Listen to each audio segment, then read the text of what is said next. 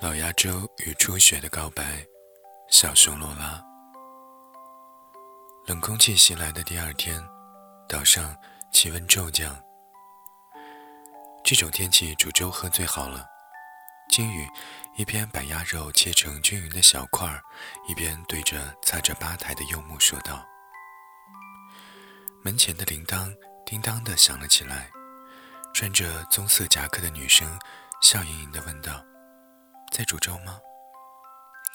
女生看到正在忙碌着的金鱼，刚把鸭肉滚水拂去浮沫，正在准备往砂锅里放泡好的米。嗯，老鸭粥，要喝吗？金鱼问他。好啊，那我等下再来。他说着指了指窗外，我就在那边，很近。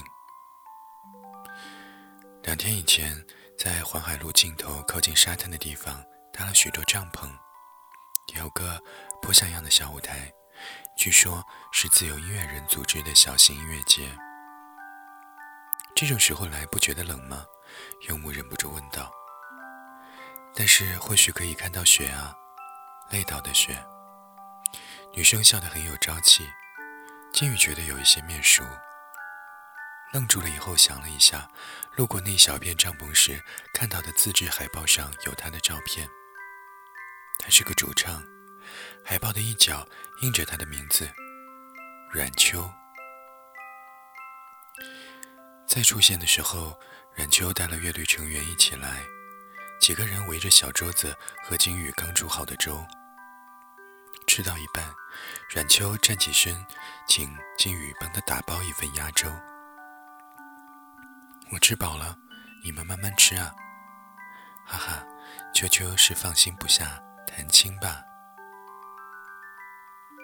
隔天，金宇在音乐节的舞台上见到了谭青，坐在舞台一角打鼓的谭青是一个脸色有一些苍白的男生，个头不算高，面庞倒是挺清秀的。演唱刚刚结束，他们还没有从舞台上走下去。金宇就听到身后有一个压抑着情绪的声音喊出了谭青。那是一个打扮入时的中年女人。那天夜里，谭青就离开了音乐节。原来谭青是从医院里偷偷溜出来的。后来来店里吃饭的贝斯手说，他们谁也不知道谭青已经病得那么严重了。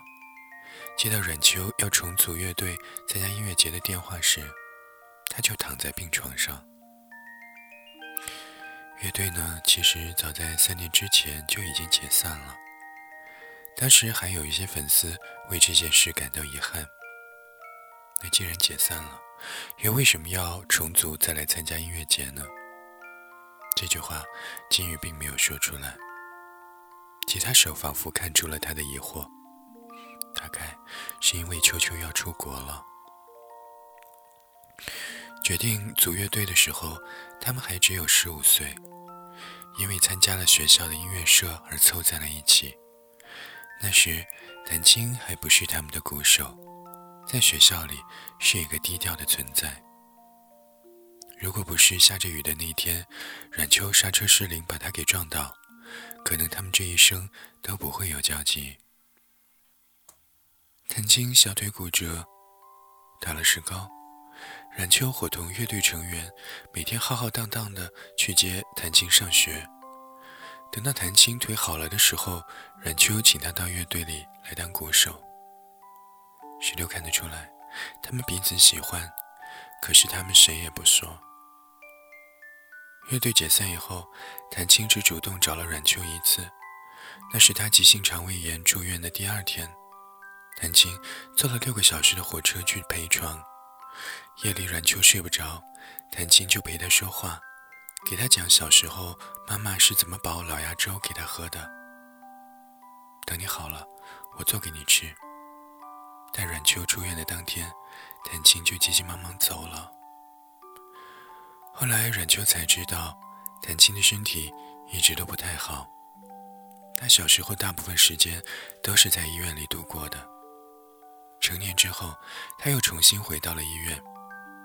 这样的他，无论如何也无法对阮秋说出承诺的话。你喜欢我吗？阮秋很想问问他，却什么都没有说。在出国前夕，他胸腔里突然长满勇气，他要去告诉他，伙同乐队成员去接他上学，邀请他进入乐队。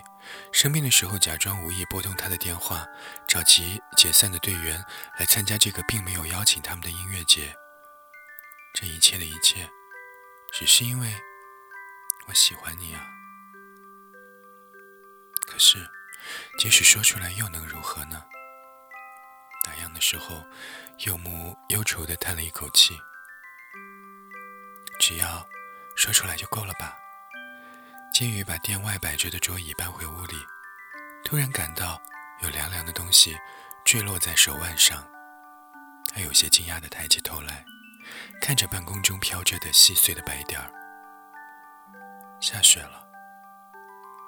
据说，在累倒下雪时告白的爱恋会得到神的祝福。金鱼想起阮秋说的这一句话，那么，祝福他吧。